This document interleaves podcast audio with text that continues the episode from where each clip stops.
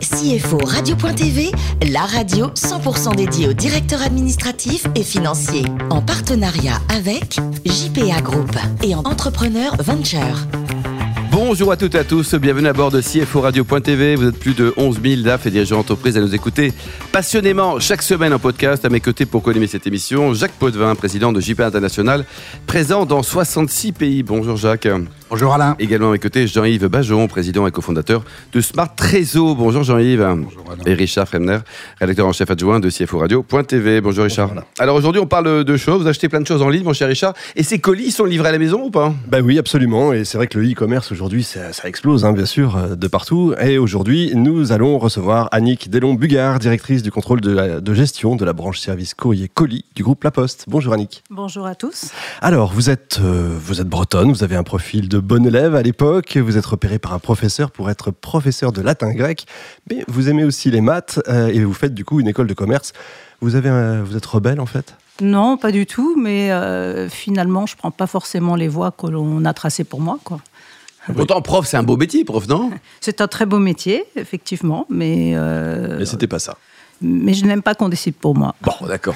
ça, c'est très breton, quand même, comme truc. oui, donc, du coup, il y a vraiment un rapport. Alors, après HEC, vous faites un MBA, vous allez chez Arthur Andersen à Paris pour faire de l'audit. Et au bout de trois ans, vous vous mariez. Et là, vous changez de vie. C'est l'idée. Pour vous, il faut changer de vie. Vous entrez à la Sovac, une banque. Euh, c'est un vrai changement d'univers, là? Ah, c'est un vrai changement d'univers parce qu'on passe d'un univers euh, anglo-saxon euh, au monde euh, feutré d'une filiale de Lazare. Hein, donc la culture du secret, euh, les comptes euh, consolidés euh, sont échangés sous le manteau juste entre la, directrice financière et le, PDG. personne n'y a accès.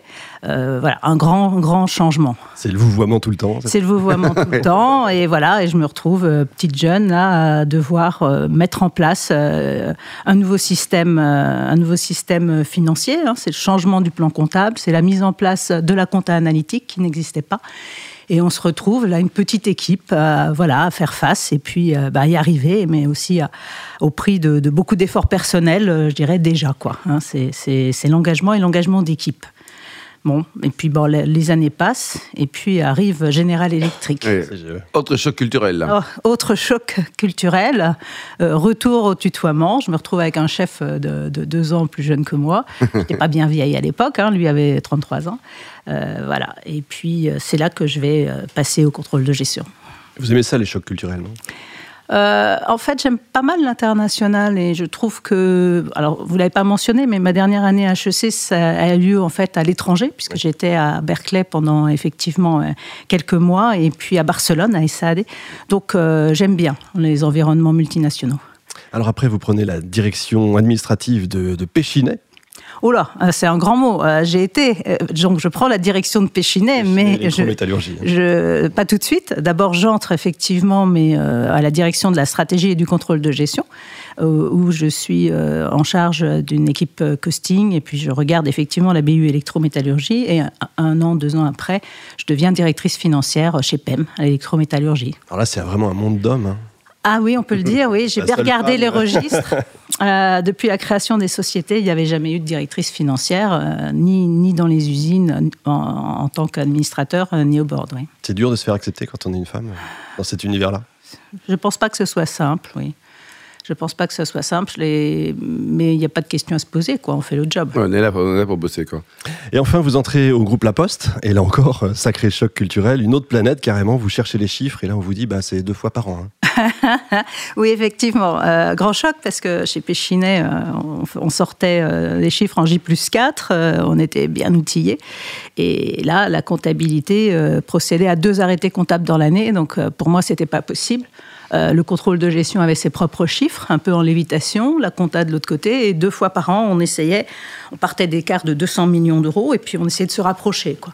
Euh, donc c'était pas possible, donc on a, voilà, j'ai proposé un projet euh, d'évolution euh, du SI. ça a été, on l'a, bâti avec les collègues, et ça a été accepté par le groupe, et c'est comme ça que l'aventure du nouveau schéma directeur finance au courrier a, commencé.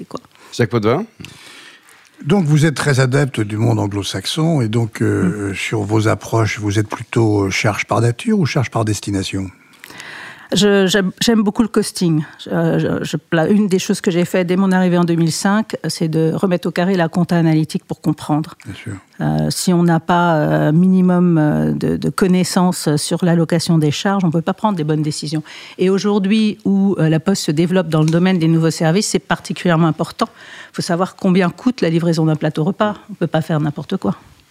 Donc évidemment, j'ai la question qui suivait, mais vous y avez déjà répondu. Comment va fait pour réconcilier la comptabilité avec euh, vos outils? Si j'ai bien compris, c'est un travail de titan. C'est un travail de titan, ça prend du temps. Il faut une cible et puis on y va pas à pas en emmenant les équipes. Et vous travaillez par euh, unité génératrice de trésorerie, vous cherchez les secteurs qui rapportent du cash, ou vous êtes plutôt une recherche de résultats en MBA Oh, j'en suis pas là malheureusement. Euh, c'est vrai qu'aujourd'hui, à la fois, on a une allocation des coûts euh, tout à fait euh, un peu, un peu globale sur les, grands segments, hein, entre du courrier, du colis, de l'international, etc. Et à côté de ça, on va faire un costing très, très ciselé sur les nouvelles activités qu'on veut développer, que ce soit sur le code de la route, que ce soit sur la remise commentée ou les livraisons en boîte aux lettres. Alors enfin, c'est bien de s'intéresser au costing, mais euh, en face du costing, il faut qu'il y ait des ressources. Absolument. Alors comment vous gérez l'évolution de la ressource, l'analyse de la ressource, son, son développement ou son comment vous la gérez sur le futur, comment vous la budgétez sur le futur? Alors sur le passé, euh, le modèle, c'était de faire tomber, euh, comme on dit, euh, faire réduire les effectifs, hein, puisqu'on est dans un domaine en attrition, le, courrier. Aujourd'hui, c'est plus complexe, puisqu'on gère à la fois une attrition d'un côté, mais aussi de façon ciblée l'augmentation des colis, l'augmentation de l'import des petites marchandises avec le e-commerce et le développement des nouveaux services. Donc là, on est en train de travailler avec l'équipe à un nouveau modèle de pilotage qui permette de mieux dimensionner les budgets en n'étant pas dans des budgets figés, mais en allouant la ressource à la charge, en gros, pour faire simple, en rémunérant l'établissement par rapport au, trafic et au service qu'il rend.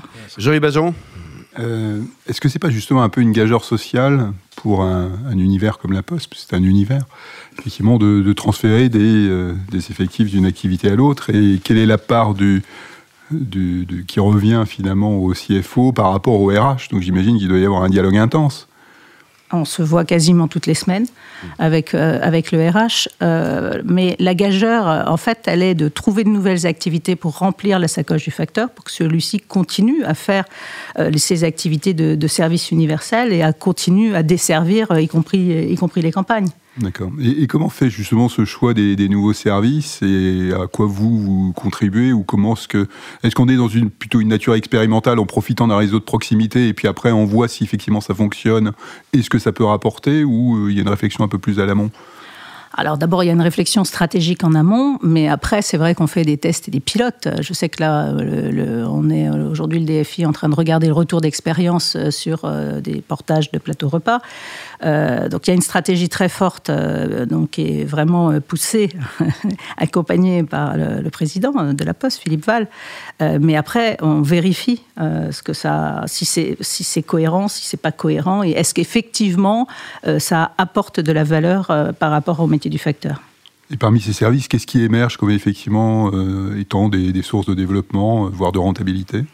En fait, pour l'instant, c'est vrai que la rentabilité n'est pas forcément là. Donc, on travaille beaucoup dans le domaine de la silver en faisant de la croissance externe avec euh, perspective peut-être de voir comment la partie euh, logistique de notre métier peut accompagner euh, cette aide à domicile pour permettre aux gens de rester plus longtemps à domicile. Parce que quand on met en place des nouveaux services comme veiller sur mes parents, bah, potentiellement, la personne pourra rester six mois de plus chez elle avant de rejoindre un EHPAD ou un, un établissement adapté.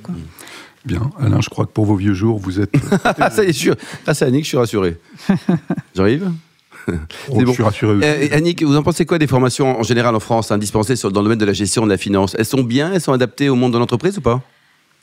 Ça suffit pas. Donc, en ce qui me concerne, on a mis en place euh, d'abord des formations en présentiel qu'on a développées avec euh, mes collaborateurs et un peu d'aide de Presta. Mais c'est nous qui portons euh, le sujet parce que c'est très postalisé. Hein. En plus, chez nous, on a des fonctionnaires et des, contractuels.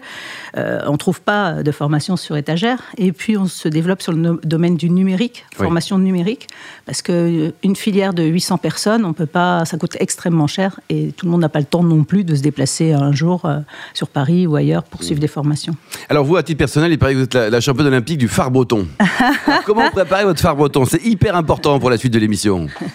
Ah oui, ah oui, ah oui. Bon, bah écoutez, je sais pas, je vais mettre euh, 500 grammes de farine, euh, 3-4 œufs, un litre, euh, un litre, un litre et demi de lait, euh, une bonne petite dose de rhum, une, une cuillère d'huile, une pincée de sel, et puis surtout beaucoup, beaucoup de pruneaux. Alors c'est- je vois Jean, Jacques et Richard qui notent avec beaucoup d'attention. hein, Et votre crème favorite, c'est quoi? C'est laquelle? Ah, bah, moi, c'est chèvre lard. Chèvre lard, quoi. Bon, alors les voyages, vous avez un petit coup de cœur pour Bali? Oui, un énorme, un petit coup de cœur Combien de temps vous énorme. êtes resté là-bas? On est resté euh, une dizaine de jours euh, sur Bali avec euh, un programme dans un petit village de pêcheurs. Alors pas le Bali du sud hein, de la côte touristique, hein, mais un petit village de pêcheurs où on avait l'air d'être les seuls touristes dans un hôtel fabuleux avec une piscine merveilleuse.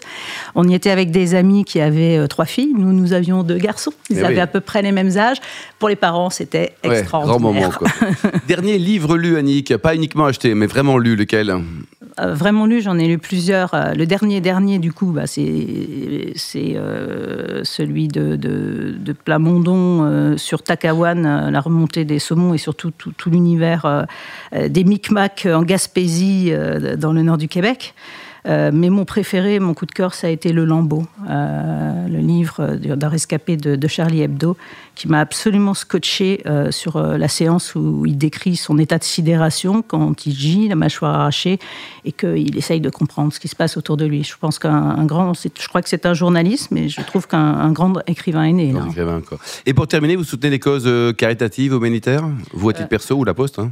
Bah, la Poste, euh, oui, beaucoup, mais à titre perso, euh, oui, euh, la Fondation euh, des apprentis d'Auteuil. Merci beaucoup Annick, merci également à vous Jacques, Jean-Yves et Richard. Fin de ce numéro de CFO Radio.tv. Retrouvez tous nos podcasts sur le site CFO Radio.tv. On se retrouve mercredi prochain à 14h précise pour une nouvelle émission.